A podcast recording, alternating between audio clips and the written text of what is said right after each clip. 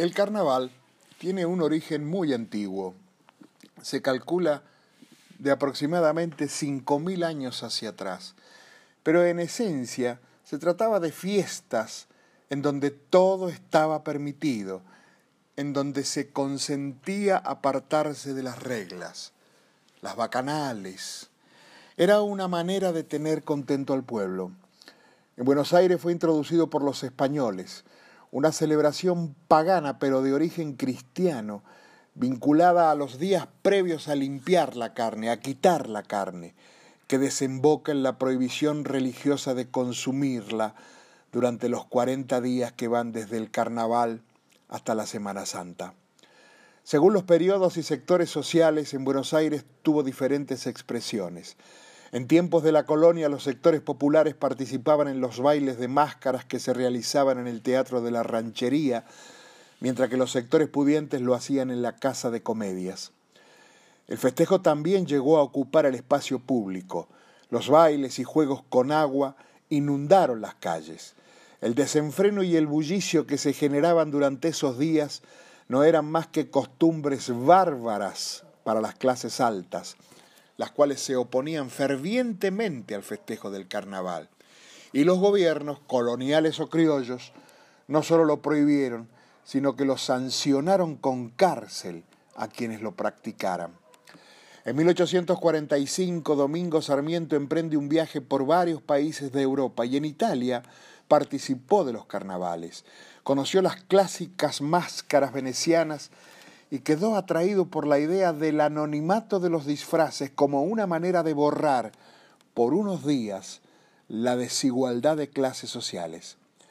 Ya como presidente promueve en 1869 el primer corso oficial de la ciudad de Buenos Aires, donde participó activamente de esos festejos. Los afroargentinos del tronco colonial experimentaban el carnaval como un ámbito más donde compartir su música. Los toques, las danzas y cantos formaban parte de su vida cotidiana con una significación profunda. Los blancos, en cambio, eran quienes vivían el carnaval a la usanza del viejo continente, donde se lo concebía como un espacio acotado para la liberación de las normas opresivas, donde la alegría, la burla y el desenfreno estaban permitidos. En ocasión de visitar Estados Unidos, Sarmiento conoce a las compañías de teatro Ministrels, formada por blancos que se pintaban la cara de negro para mofarse de los afroamericanos, mostrándolos como seres inferiores, primitivos, perezosos. La repercusión de la visita de esas compañías a nuestro país fue que durante los años siguientes los porteños blancos de clase alta y no tanto, comenzaron a imitarlas, burlándose de los negros.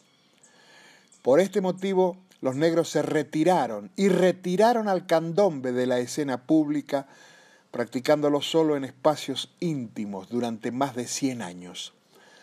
En el siglo XX, la influencia de los inmigrantes italianos, inmigrantes de países limítrofes y españoles, fue resignificando el carnaval, introduciendo ritmos, danzas y vestimentas propias de sus lugares natales.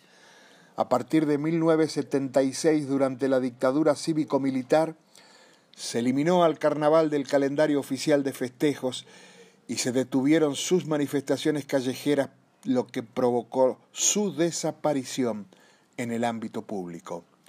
A partir de 1983, a pesar de que solo habían sobrevivido una decena de murgas, el fenómeno carnavalesco continuó con mucha fuerza en los barrios y volvió a ganar el espacio público hasta que en el año 2010 se restituyeron oficialmente los feriados nacionales del lunes y martes de carnaval, algo muy querido y muy sentido en nuestro país.